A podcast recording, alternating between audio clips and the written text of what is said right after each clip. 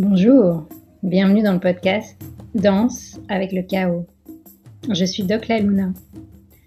L'Inde, mon pays d'origine, m'a appris à danser avec le chaos, à faire des obstacles de la vie, des opportunités pour grandir. Après une carrière de médecin classique, je décide de quitter la blouse blanche. Je ne me retrouve plus dans les codes de notre société patriarcale, post-colonialiste.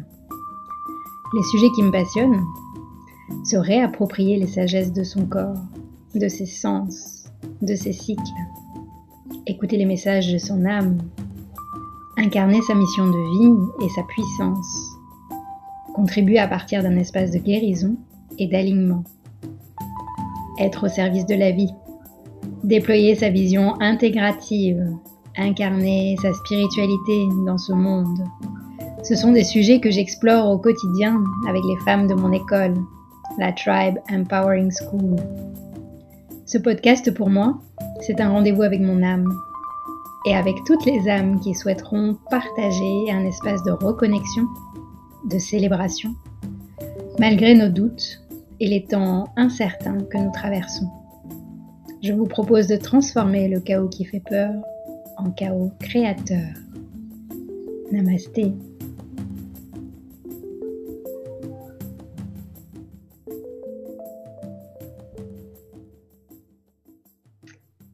Bonjour, bienvenue dans ce nouvel épisode de Danse avec le chaos.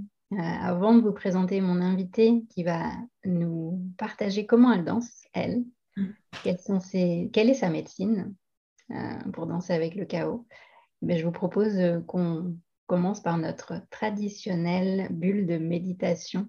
Donc je vous invite à vous installer confortablement, à fermer les yeux si vous pouvez. Fermez les yeux là où vous êtes. À prendre trois respirations sans rien forcer. Juste laisser l'attention descendre des narines vers le cœur, au centre de la poitrine.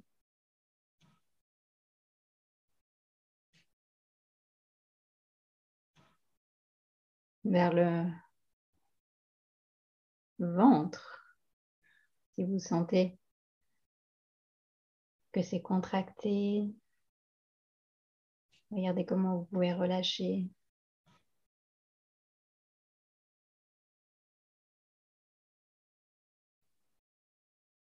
Et on va laisser l'attention descendre encore plus bas dans le bassin. Vous sentez peut-être les petits os du bassin sur votre siège. Et on va plonger dans nos racines.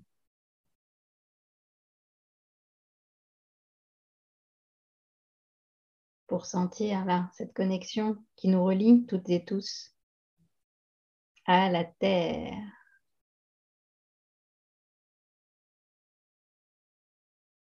Et je vous invite à prendre des grandes inspirations en conscience pour nous rappeler que nous sommes vivants, vivantes. Et expirer, relâcher.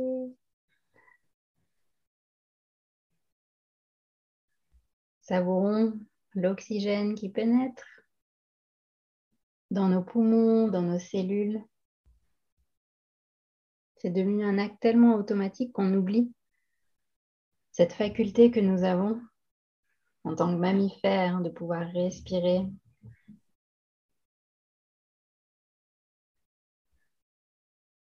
Et tranquillement, sur une grande et belle inspiration, si vous sentez l'envie de vous étirer, de bailler,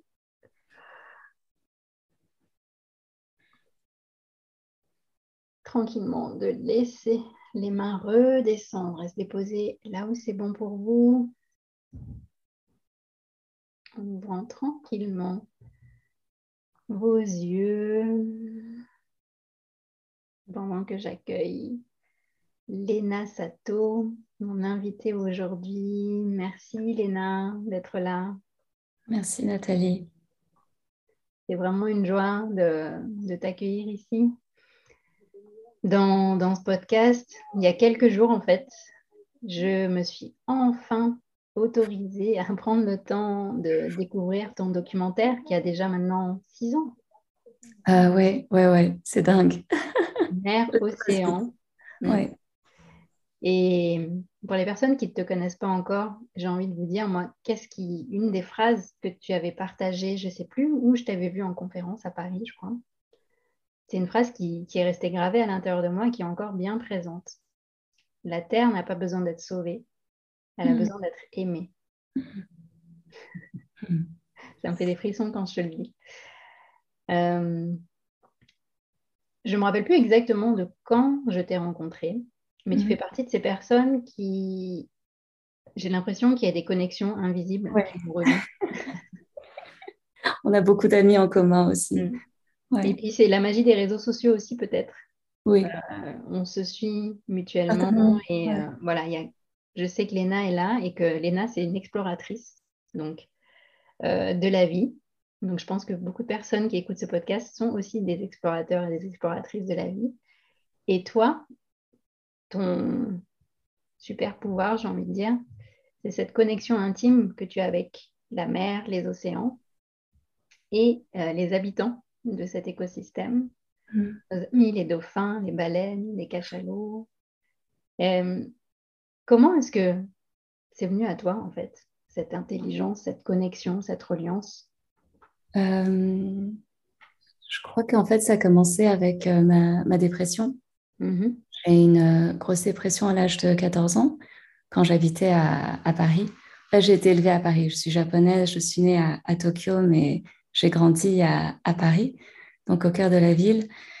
Et euh, même si euh, ben, on avait l'occasion de voyager beaucoup par euh, le travail de mes parents, voilà, le quotidien, c'était vraiment la ville. et donc, vraiment sans, sans prélude, cette dépression m'est tombée sur la tête. c'était un été, on était justement en vacances à Hawaï. Mmh c'est pas forcément le lieu auquel on pense pour avoir une dépression, mais pendant euh, un mois, j'étais incapable de presque quitter euh, la chambre d'hôtel. Hmm. Je pleurais tous les jours. C'est comme si euh, toutes les émotions que j'avais refoulées, enfin, depuis je sais pas trop quand, enfin, il y avait certainement des choses qui venaient de vie passée aussi. Hmm. C'est comme s'il y avait un barrage qui cédait et j'étais comme emportée par c'est courant, donc j'avais aucune conscience mmh. ce que ça arrive. Et euh, donc ça a duré quelques mois, c'était très compliqué pour ma maman. Et en fait, elle a eu l'idée de euh, faire appel à une amie japonaise qui est, on pourrait l'appeler euh, thérapeute, guide spirituel, enfin, elle était vraiment dans cette démarche spirituelle. Et donc un jour, je me rappelle, ma mère vient me voir, elle me dit, est-ce que tu serais d'accord que Ayako vienne habiter avec nous pendant un mois et peut-être qu'elle peut t'aider. Hmm. Et euh, moi, j'ai juste dit, bah, bah oui, pourquoi pas, enfin, sans vraiment m'attendre à, quoi que ce soit. Et donc, cette femme euh, est arrivée. Enfin, je la connaissais depuis que j'étais petite, mais pour moi, c'était juste une amie de la famille. Hmm. Et euh, elle a fait un travail extraordinaire avec moi. Donc, elle me partageait énormément de, de concepts que mon mental n'arrivait pas du tout à capter. Je pense que l'une des premières choses qu'elle m'a dit, c'est Mais tu sais pas, tu, sais, tu n'es pas les émotions qui te traversent, qui t'habitent. Je dis bah, Si je suis pas mes émotions, qu'est-ce que je suis alors? Elle me dit bah, Tu as une conscience infinie. Et je la regarde je, ne capte rien à ce qu'elle me dit. Mais dans ce qu'elle me communique au niveau de la vibration, au niveau de la fréquence, je crois qu'il y a une forme de reconnaissance très profonde où euh, bah, je me suis juste mis en accord avec son, son, énergie. Et ce qui était très fort pour moi, c'est que pour la première fois, je voyais quelqu'un qui ne me considérait pas comme une personne, euh, entre guillemets, malade. Mm. C'est pas euh, Laina qui est en dépression, il faut faire quelque chose. c'est comme si elle venait toucher à mon être, en fait, qui est dans sa globalité, dans, dans sa perfection, en fait. Et, mm. Et ce regard, je l'ai beaucoup retrouvé par la suite euh, chez les dauphins. Euh, je le dis au début de mon film, c'est comme s'il percevait quelque chose dont je n'ai pas tout à fait conscience encore. Et euh, donc ce, regard-là qu'elle a posé sur moi m'a vraiment libérée. Et bon, on a fait tout un travail, mais au bout de dix jours, en fait, j'arrivais à retourner à l'école. Et au bout de un mois, en fait, c'est comme si je m'étais trouvée dans une chambre noire, dans l'obscurité la plus totale. Mmh sans le savoir et que tout à coup quelqu'un avait ouvert la fenêtre et il y avait toute la lumière du monde qui pénétrait euh, dans la chambre. Et euh, donc ça a été très vite. Et puis suite à ça, je pense que toutes les transformations intérieures ont amené des changements dans la réalité extérieure. Mmh. Et quelques mois après, en fait, c'était six ou sept mois après, en fait, on déménageait à Hawaï avec ma maman, donc elle a vendu son appart. Et euh, je me suis retrouvée sur euh, la grande île d'Hawaï et, euh, et, je ne savais pas qu'il y avait une population de dauphins sauvages qui était très en relation avec les êtres humains. Enfin, tout ça, je ne le savais pas jusqu'à ce que j'arrive.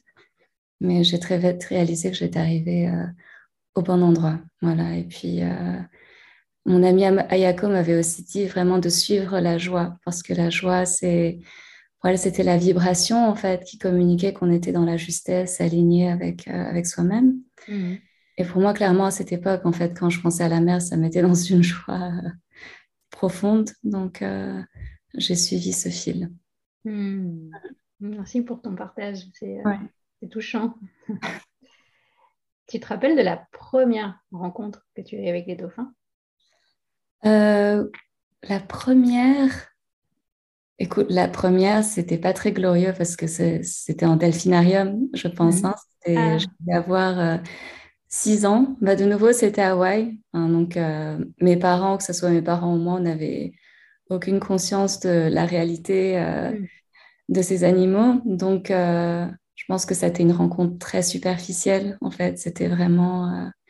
ouais. Donc ça, ça doit être ma première rencontre. Mais après, je me souviens de ma première rencontre avec des dauphins euh, sauvages. C'était pas dans l'eau, mais du bateau, mhm. encore à Hawaï, et de l'émotion qui est montée. Je devais avoir, je euh, je sais pas, 11 ans quand j'ai vu cette énorme bande de dauphins venir jouer euh, à l'étrave, et j'avais juste envie, c'était de, de me jeter à l'eau, mhm. ce que je n'ai pas pu faire, mais ouais, là, c'était vraiment un moment de, de grâce. Mhm. Et la première fois que tu les as rencontrés dans l'eau? La première fois, je les ai rencontrés dans l'eau. Euh, oui, euh, je sais pas, je devais avoir 12-13 ans. Et euh, non, émerveillement total. Et j'avais lu qu'ils euh, étaient très sensibles au, son, parce qu'ils mm. sont, des êtres acoustiques. Donc je me souviens avoir chanté pour eux.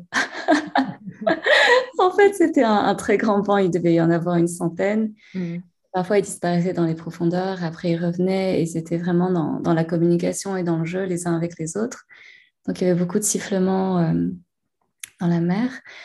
Et euh, moi, j'ai commencé à chanter et voilà, j'avais juste l'impression qu'ils me répondaient, ce qui était probablement pas le cas, tu vois, mais je me souviens de, la magie de, hmm. de cet instant.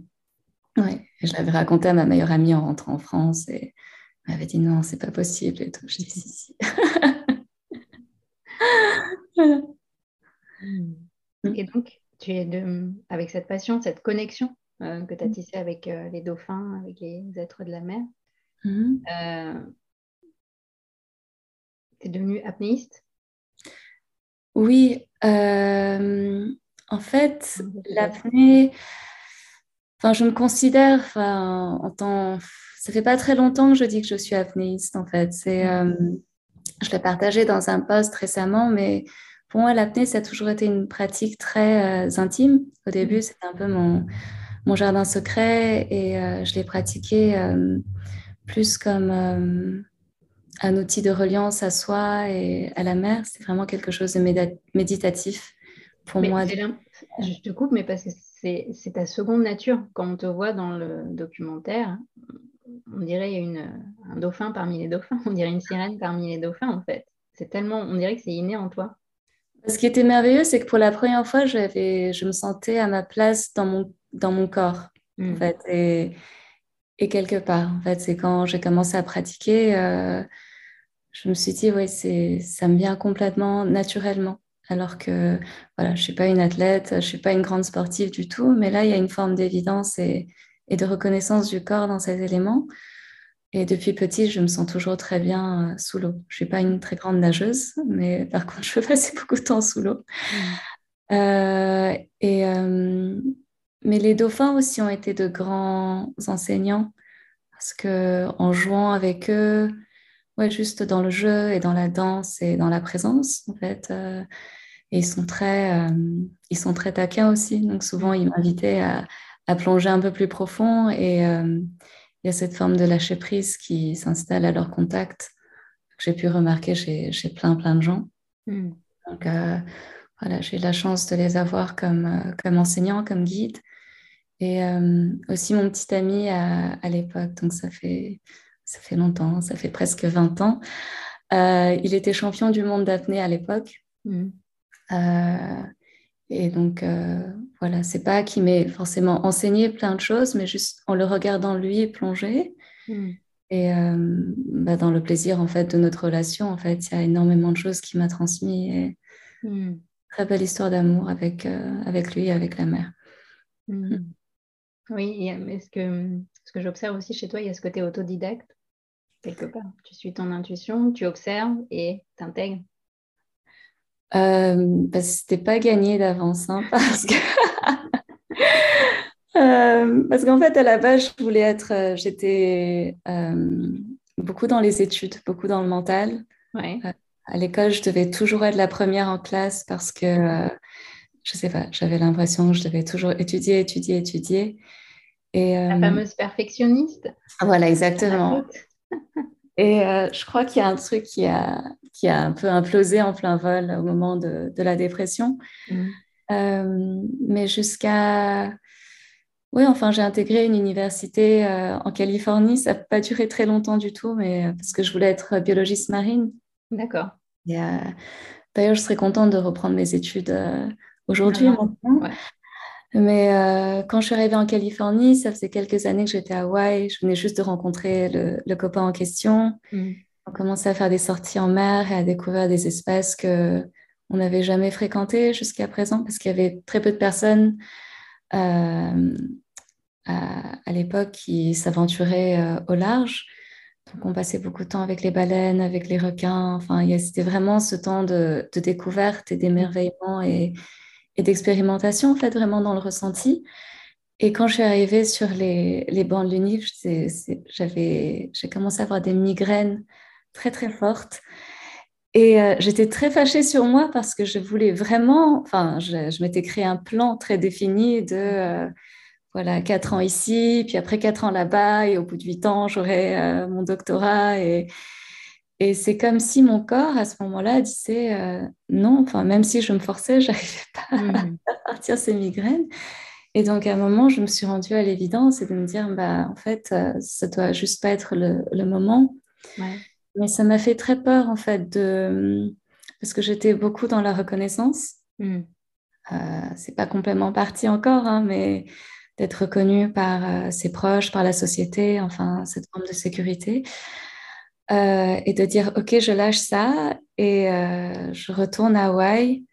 Et pour y retourner, je devais avoir un visa. Donc, je me suis inscrite dans une école de massage. Tout le monde hallucine. J'ai adoré, en fait.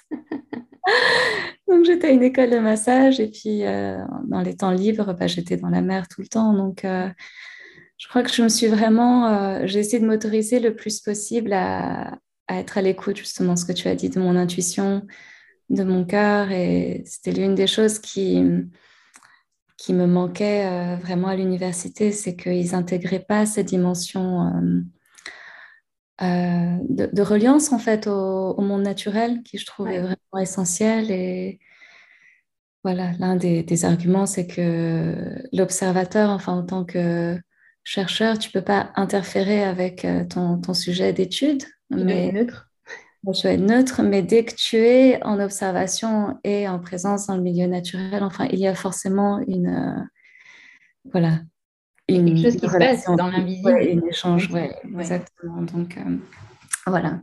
C'est intéressant ce que tu dis parce que moi, j'ai fait le même constat en médecine. On demande aux soignants d'être neutres le plus possible alors que tu peux pas, en fait. tu es face à des humains, tu es face à un humain qui parfois est en souffrance. Et pour moi, il y a, cette connexion, elle se fait. Donc, plus tu vas te couper, plus tu vas, tu vas prendre en soin finalement une machine, alors qu'en fait, non, c'est un humain, c'est un être vivant comme toi. Mm. Mm. C'est un constat que je trouve dans tous les domaines finalement. Même en écologie, finalement, il y a beaucoup de... Ça commence à changer, heureusement. Mais tu vois, on, étudie euh, la magie de la nature dans des salles de classe enfermées, mm. euh, derrière des, écrans. Ouais. Et on oublie d'aller directement se brancher, finalement dans la nature, quelle que soit. Mm. Enfin, la visite au Schumacher College, je crois que tu connais aussi. Oui, m'a vraiment rassurée, réconciliée avec euh, voilà, le monde de la science et des études et de voir que il y avait des domaines, enfin des espaces où euh, il y avait cette intégration entre euh, la science et le ressenti et la spiritualité. Donc voilà, c'est l'un des endroits où j'aimerais aller reprendre mes études quand j'en ai le temps. Bah, je te comprends. Pour les personnes qui ne connaissent pas le Schumacher College, donc c'est euh, un lieu magique dans le sud de l'Angleterre euh, qui a été co-créé par euh, Satish Kumar. J'aime bien dire, c'est un peu mon grand-père spirituel. oui, je comprends. D'origine indienne et il a écrit, voilà, c'est un, comment on pourrait dire, un militant de l'amour, de mmh, la vie, du vivant le premier livre que j'ai lu de lui, c'est Je pense, tu, tu oui. es je suis. Voilà, j'avais le, titre en anglais. Euh, tu es donc je suis. Donc vraiment, je vous invite à, aller explorer si vous cherchez aussi à créer des ponts, vous. Euh, moi, c'est ça que j'ai ressenti au Schumacher College, c'est qu'on peut allier science et spiritualité puisque les profs qui mhm. enseignent là-bas sont dans cette démarche. On peut aligner euh, développement d'un business avec impact écologique et comment prendre soin de la planète. En fait, mhm. on peut allier les opposés parce qu'ils ont vraiment leur place, ils ont leur complémentarité. Et c'est pas juste dans des bouquins, c'est on le ressent physiquement mhm. là-bas. Donc, euh, ouais, ça c'est un, beau lieu aussi à, découvrir. Ouais. Mais revenons à, nos amis les dauphins. Revenons à toi, Leïna. Euh, une autre chose qui m'a beaucoup marqué dans, dans le documentaire, c'est comment tu nous fais découvrir à la fois ce milieu qui t'est si naturel et comment mm. tu nous fais vivre aussi neuf mois mm. est dans la vie d'une femme. neuf mois où ben, tu préparais l'arrivée de ta première fille, Naya. Mm. Euh, ça aussi, c'était hyper touchant euh, parce que donc, je l'ai eu avec mon compagnon et on a vécu cette grossesse quelque part avec toi, avec ta, Ouais. Comment t'es venue cette idée, cette envie? En fait, c'était toute une épopée. Euh, en fait, à la base, ça devait être un projet de film très différent, avec les mêmes réalisateurs, avec euh, Anne Paris et Yann Kounen. Euh, on s'est rencontrés à travers Patrice Wernersel, qui a écrit Le cinquième rêve, et Patrice Levallois, qui est l'auteur du jeu du Tao. Et au début, c'était censé être euh, vraiment plus un film documentaire où j'étais ce fil rouge qui, allait interviewer, euh, que ce soit des artistes, des chercheurs, euh, qui étaient vraiment dans une relation forte avec les, cétacés, dont la vie avait été bouleversée par les cétacés comme moi, et essayer de présenter les dauphins et les baleines un peu comme des peuples, des peuples premiers. Et euh, on avait une super boîte de prod qui nous suivait. C'est la boîte de prod de, Luc Besson dont on n'aurait pas pu trouver mieux. Ah ouais. Et pendant 4-5 ans, on a planché sur ce projet et euh, on avait l'impression que tous les ports s'ouvraient, puis après se refermaient. Enfin, il y avait toujours un mm. truc qui bloquait. Puis à un moment, on s'est dit, bah, peut-être que ce film, il va jamais se, faire finalement. quoi. Et, euh, et en fait, à ce moment-là, j'ai rencontré Jean-Marie, Jean-Marie Guillain, qui est le papa de, de Naya et de Manoa. Et euh, on s'est rencontrés, et puis neuf mois après, je suis tombée euh, enceinte. et euh, dans le premier projet de film, en fait, on avait l'intention d'amener une femme enceinte à la rencontre des dauphins et voir ce que ressentait cette femme, si les dauphins pouvaient présenter un intérêt quelconque pour, pour sa présence et celui de l'enfant dans son ventre. Et donc, je dis à Yann et Anne que je suis enceinte. Ils disent Ah, c'est cool, maintenant tu peux être la femme enceinte dans le film, on n'a pas besoin d'en chercher une. Euh, le producteur, il n'était pas super ravi, il n'avait pas l'air vachement rassuré. Mais bon, voilà, ce, projet continue à faire son, son chemin. Et en parallèle, bah, je disais à Jean-Marie, bah, écoute, il est photographe sous-marin. Enfin, il est photographe. Et je sais, bah, ce serait chouette si, si on peut documenter juste pour nous la grossesse dans la mer et si on a, euh, si on a l'occasion de, croiser euh, tu vois, des animaux. Mm. Voilà, que ce soit une espèce euh, d'album d'album de vie pour nous de la grossesse. Il me dit oui, bah, bien sûr, ce serait génial, mais laisse-moi en parler à mon, à mon éditeur parce qu'il avait publié un livre sur les requins avec lui. Mm. Donc, il va voir l'éditeur, donc il trouve l'idée super. Et il dit, mais il faut, en faire un film aussi. Et il se trouvait qu'il venait juste de commencer à travailler avec une boîte de production. Mm. Donc, il va présenter l'idée aux, producteurs qui étaient aussi un couple euh, et qui ont vraiment accroché à l'idée. Donc, ils se sont dit, bah, on va essayer de trouver euh, l'accord d'une chaîne ou de chaînes pour lancer la, le tournage. Et donc, nous, on y croyait un peu à moitié avec euh, Anne, Yann et moi, parce que ça faisait cinq ans qu'on essayait de monter l'autre film et que ça ne fonctionnait pas. Et... Mais au bout de un mois et demi, en fait, on a eu l'accord euh, d'une chaîne qui a signé, hmm. Euh, qui dit, bah, de toute manière, une grossesse, ça dure que un certain temps. Donc, si on ne le fait pas maintenant, il va y avoir de l'histoire parce que le bébé va naître. Et donc, il y a une femme qui a vraiment cru au projet et et euh, c'est ainsi que cette... Euh, voilà. Mais avec le recul, j'ai vraiment le sentiment que c'est l'arrivée de, Jean-Marie et de Naya hmm. qui a impulsé quelque chose dans le film devait être comme ça. Hmm. Et parce que c'était tellement particulier la manière dont les choses sont précipitées et sont alignées. Comme quoi, quand c'est le bon moment, oui. ça se fait quoi. Exactement, ça se fait. Et euh, moi, j'étais pris dans Enfin, c'était pas un tourbillon, c'était très naturel en même temps parce que mm. être dans la mer, c'est, enfin, je m'y sentais extrêmement bien. Mm. Euh, mais quand on regarde mon, mon passé, en fait, j'ai l'un de mes plus gros challenges, c'est vraiment l'incarnation et, l'ancrage. Euh, je suis beaucoup plus air et eau que, que terre. Et donc, la grossesse a été un moment de, de plénitude et de communion euh, profonde. Mais je crois que dans ma tête, je ne me rendais pas compte à 100% qu'il y avait un, enfant. Enfin, si je me mm. rendais compte, mais, mais quand elle est née, ça a été un, un choc, euh, enfin positif, hein, mais mm. immense. Ça m'a vraiment, euh, c'était le tremblement de terre, quoi. juste vraiment incroyable. Un saut quantique.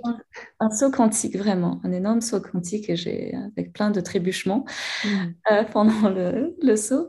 Mais oui, donc pendant le tournage, je crois que j'avais pas vraiment la conscience que, un, ça allait être un film, parce que le tournage était très intime, c'était juste Yann et Anne, quoi, et puis un cadreur sous-marin. Et qu'en plus, à la fin de ce tournage, il y aurait un, un enfant qui allait naître, même si, bien sûr, on mon mental le savait, mais euh, je crois que dans ma, dans ma psyché, il y avait quelque chose qui n'était pas euh, complètement. Euh, enfin, je n'étais pas préparée à, à ça. Et, et, donc, la naissance, ouais, ça a été un, un, bouleversement. Mais j'ai senti à quel point, en fait, Naya venait prendre la relève des dauphins, dans le mm. sens où eux, ils m'ont vraiment aidé à, à l'ancrage et à cette réconciliation avec euh, le fait que je sois née humaine, euh, à mm. cette vie humaine sur Terre. Et euh, ben, l'arrivée d'un enfant, c'est ça, enfin, même si ça fait remonter aussi des énergies de la dépression, les choses, les traumas qui n'étaient pas guéris, en même temps, c'était vraiment, voilà, maintenant tu, tu es une mère, tu as cet enfant, et enfin, tu as un devoir de joie quelque part à transmettre mm. à, à cet enfant. C'est le meilleur accompagnement que tu puisses lui donner. Et donc, euh, ça a été très challengeant, mais enfin, absolument magnifique quoi, en même temps. Hmm. Hmm. Oui, et puis en plus, vous nous invitez dans cette intimité de l'accouchement aussi, qui est hyper touchant. Euh, pouvoir euh, être là, dans ce vortex quantique qui se passe. c'est ça. Et, euh, et je sais pas, enfin, tu vois, moi, j'ai pas d'enfant, mais hmm. à chaque fois que je vois une maman accoucher, ça, j'ai l'impression que mes cellules se régénèrent, elles vivent une forme de renaissance mm. aussi. Et je trouve ça super puissant. Je me dis, ce serait vraiment génial si on pouvait, euh, euh, l'acte de naître, si on pouvait le, voir, le partager, que ce ne mm. soit pas réservé uniquement, tu vois, dans un milieu stérile, très médical, euh, on se coupe finalement de cette magie du vivant. Je pense que si on pouvait montrer ça aux enfants dès tout petits, ça créerait autre chose dans leur chimie, dans leur euh, manière de voir le monde. Bah, c'est drôle que tu dis ça parce que Naya, euh, elle a assisté à l'accouchement de son petit frère. Mm début jusqu'à la fin, c'était pas du tout planifié euh, comme ça. mais en fait, j'ai commencé à avoir des contractions très fortes au milieu de la nuit qui, enfin, ça l'a réveillée en fait, mes cris. Mm. Donc pendant une heure, elle disait à maman, elle s'est transformée en monstre. Donc elle essayait de se recoucher avec la couette sur la tête. Et puis finalement, elle n'a pas réussi à se rendormir. Elle en a eu marre, donc elle est arrivée. Et euh, sa présence a juste été extraordinaire. Enfin, moi, j'étais dans un état second, mais je me souviens que la sage-femme l'a vraiment invitée à être présente et à observer vraiment ce qui se passait. Mm-hmm. Donc, je crois qu'à un moment, elle a mis un petit miroir entre mes jambes pour voir la pousser, en fait, et de mm. voir, euh, je connais pas les mots en français, mais quand tu vois la tête du mm. bébé un peu apparaître avant qu'il ne naisse, hein, ces mouvements de va-et-vient. Et j'entendais Naya qui me disait Ah, la tête, je vois la tête, elle est là. Et puis après, quand ça re-rentrait, elle disait Ah non, c'est re-rentré. Elle dit Maman, il faut que tu pousses plus fort. Tu pousses pas assez fort. Et je dis là, ma chérie, c'est gentil, mais je peux pas pousser plus fort maintenant. Et après, elle me disait, ah, il y a un peu de sang qui sort, je vais aller te chercher un, du papier, un Kleenex. Et puis elle venait ici entre mes jambes. Donc elle a tout vu. Puis après, elle a vu son, son frère sortir. Elle a coupé le cordon ombilical avec euh, la sage-femme. Après, ils ont sorti le placenta ensemble. Mm. Elle a gardé le placenta. Et voulait garder le cordon ombilical parce qu'elle le trouvait joli. Enfin, donc l'accouchement n'a plus aucun secret euh, pour elle. Hmm.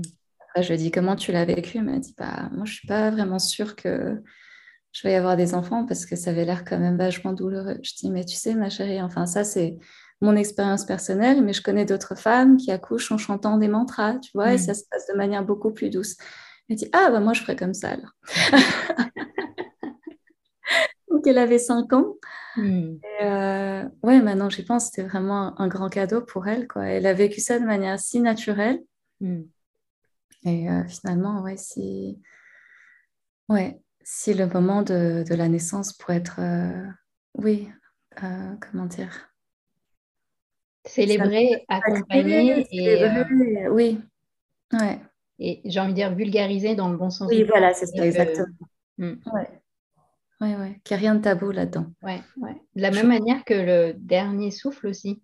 C'est deux mhm. portes, ouais. symboliquement, énergétiquement, qui sont si importantes, qu'est la naissance et la mort. Ouais. Si on pouvait euh, ben, y mettre un, regard plus euh, bienveillant et euh, accompagnant le processus. Mm. Mm. ça nous fait des beaux rêves, ça, qui pourraient être incarnés. Et dis-moi, euh, Léna, aujourd'hui, comment tu nourris euh, ces valeurs qui te sont si chères, de prendre soin de la terre, de l'aimer euh, C'est quoi tes actions concrètes? Les actions concrètes, il y en a une que j'ai initiée au Japon il y a, il y a quelques mois. Enfin, c'était un, sujet qui me tenait vraiment à cœur depuis, bah, depuis que j'en ai, pris connaissance il y a un peu plus il y a un peu plus de dix ans. C'est le, enfin, j'aime pas utiliser le mot massacre, on va juste dire le mot, euh, c'est la chasse euh, aux dauphins hmm. au Japon euh, pour le, pour la, fin, ça, il y a beaucoup d'émotions en fait qui remontent quand, quand j'y pense. ouais, la chasse dirigée vers les dauphins pour l'industrie de la captivité, mais aussi juste pour pour les, les, éradiquer, en fait, c'est le gouvernement japonais qui les considère en fait comme euh, de la compétition pour l'activité de la chasse, mm. même s'ils savent que c'est pas du tout fondé sur la réalité. C'est l'argument qu'ils mettent euh, en mm. avant. Donc, euh, ils, ils, les tuent pas tant pour la consommation de leur viande, enfin même si leur viande elle est, elle est consommée en partie, mais c'est surtout pour un peu nettoyer la population de dauphins autour du Japon.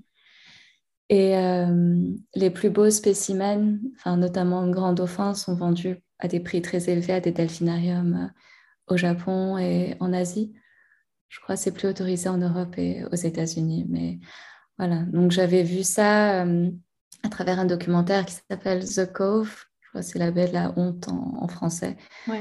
avec l'activiste Rico Berry. Donc, j'étais à Hawaï quand le documentaire est sorti et j'étais avec les dauphins tous les jours. J'accompagnais des gens à la rencontre des dauphins tous les jours et surtout beaucoup de Japonais.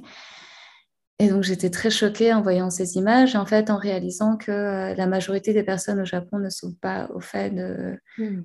réalité. En fait, il n'y a, a, pas de médias indépendants au, Japon, enfin, ce que j'ai appris en, en vivant là-bas ces deux dernières années.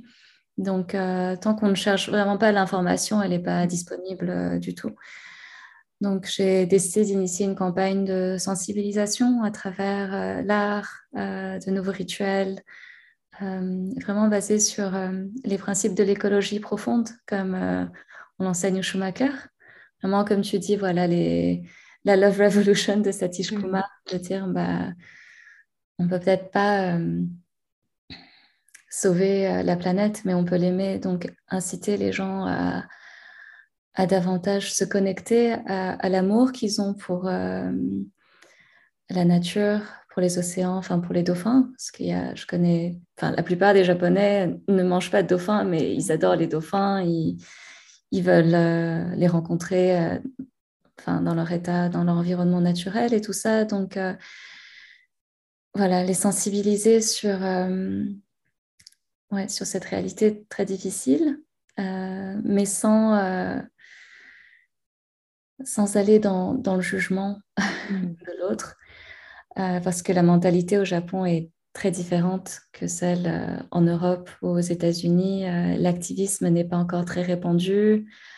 et il y a cette notion de collectif qui est très très présent, au sens où même si eux ne sont pas concernés directement, dès l'instant où on parle des pêcheurs et ils, ils ont le sentiment d'être eux attaqués en tant mm. que en tant que pays, en fait. Donc, euh, voilà, donc d'essayer de mieux comprendre et, et ce qu'on a, les actions concrètes qu'on a faites euh, la saison dernière, parce que la saison de chasse a lieu du mois de septembre jusqu'à fin mars.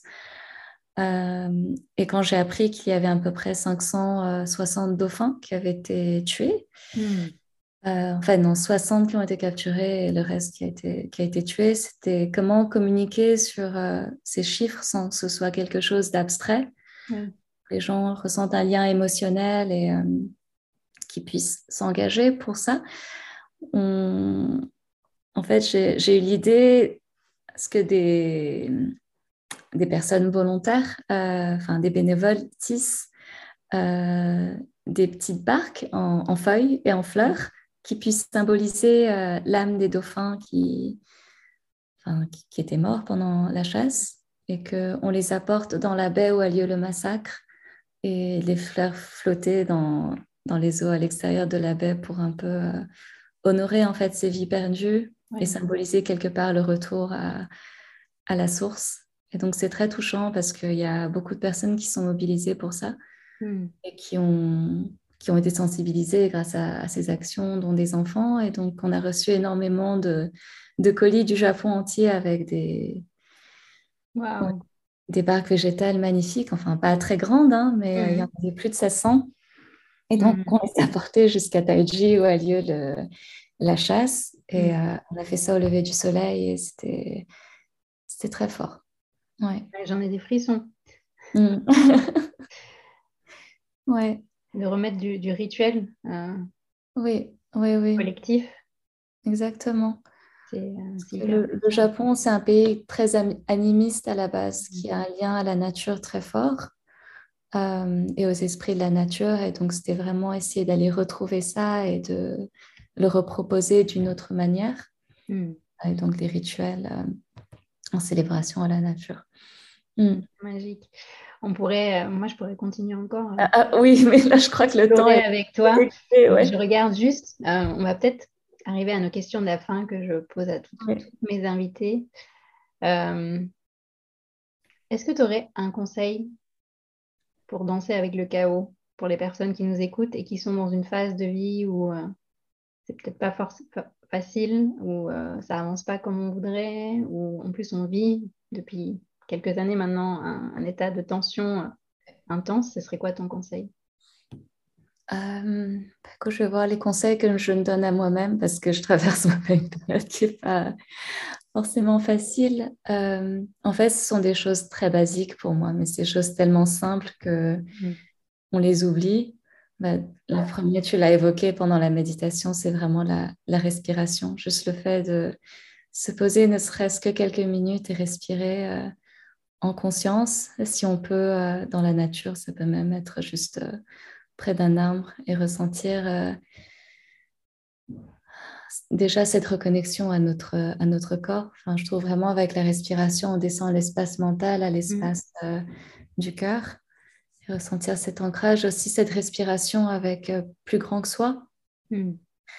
Euh, et de sentir que, enfin, ça c'est mon ami Ayako qui le disait tout le temps, mais qu'on est tout le temps soutenu en fait par l'amour universel, que ce soutien il est toujours présent. Mm.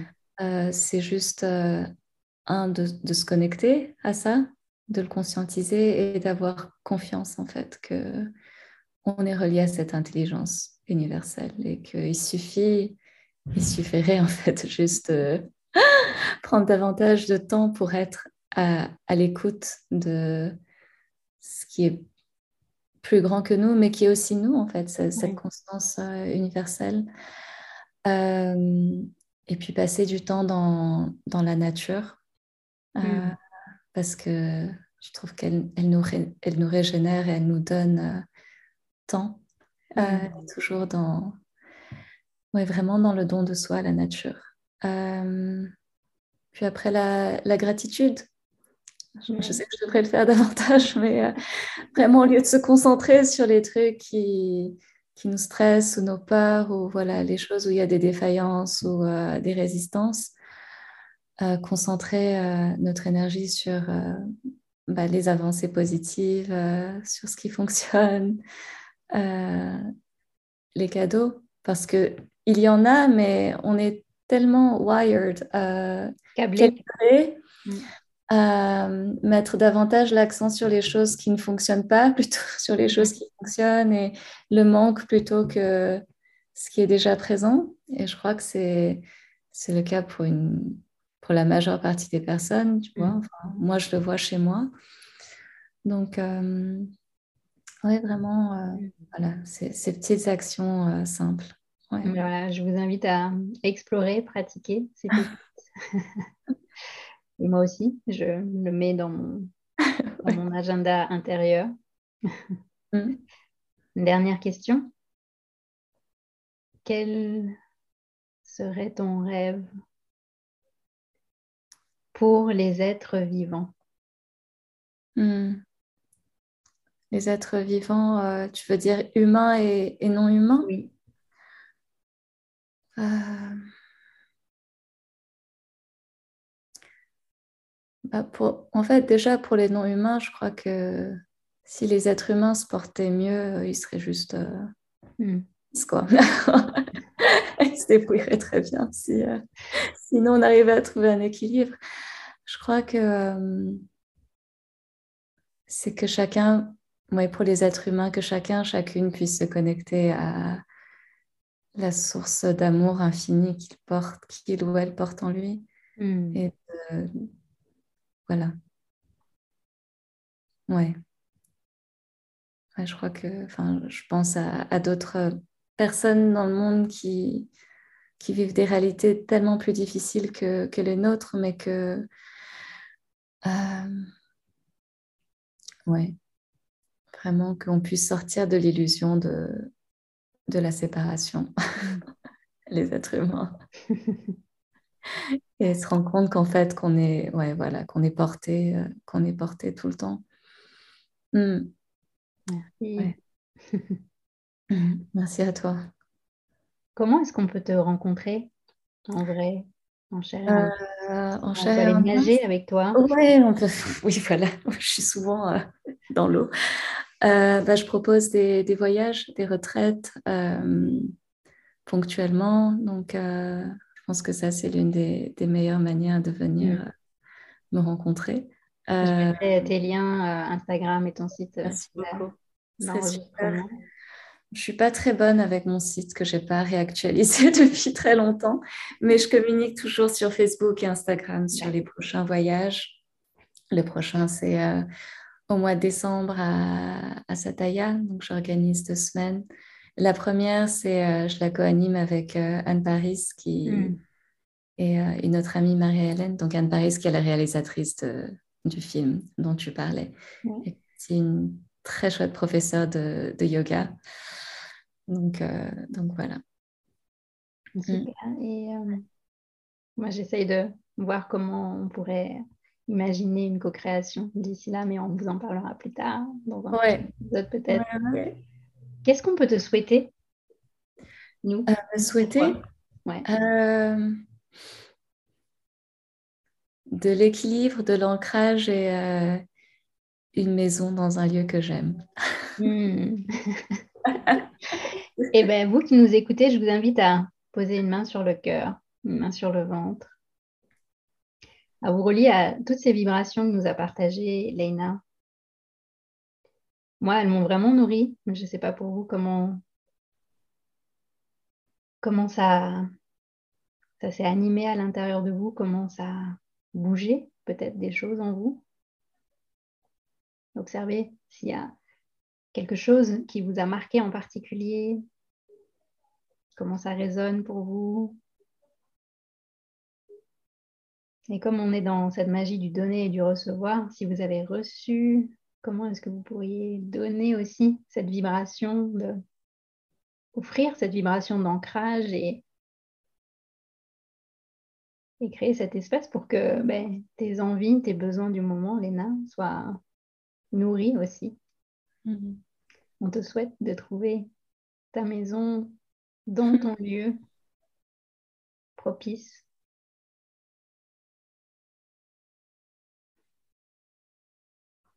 Hmm, merci. Et les femmes. merci. Merci infiniment à toi. Je te souhaite une belle journée et euh, j'ai hâte de lire vos retours, vos commentaires que vous pouvez mettre sous la vidéo si vous regardez YouTube ou euh, sur euh, votre plateforme d'écoute, que ce soit Spotify ou iTunes. Ce sera avec un grand plaisir que je transmettrai à Leïna aussi. Donc, n'hésitez pas. Merci. Nathalie, c'est une joie. Si vous avez aimé cet épisode, s'il vous a fait du bien, n'hésitez pas à liker, commenter, vous abonner sur votre plateforme d'écoute ou sur YouTube. Et n'hésitez pas à partager aussi. Peut-être que vous avez des personnes autour de vous à qui ça fera du bien. C'est grâce à vous que j'espère ce podcast pourra toucher toutes les personnes qui ont envie d'œuvrer dans ce nouveau monde qui va naître du chaos. Merci.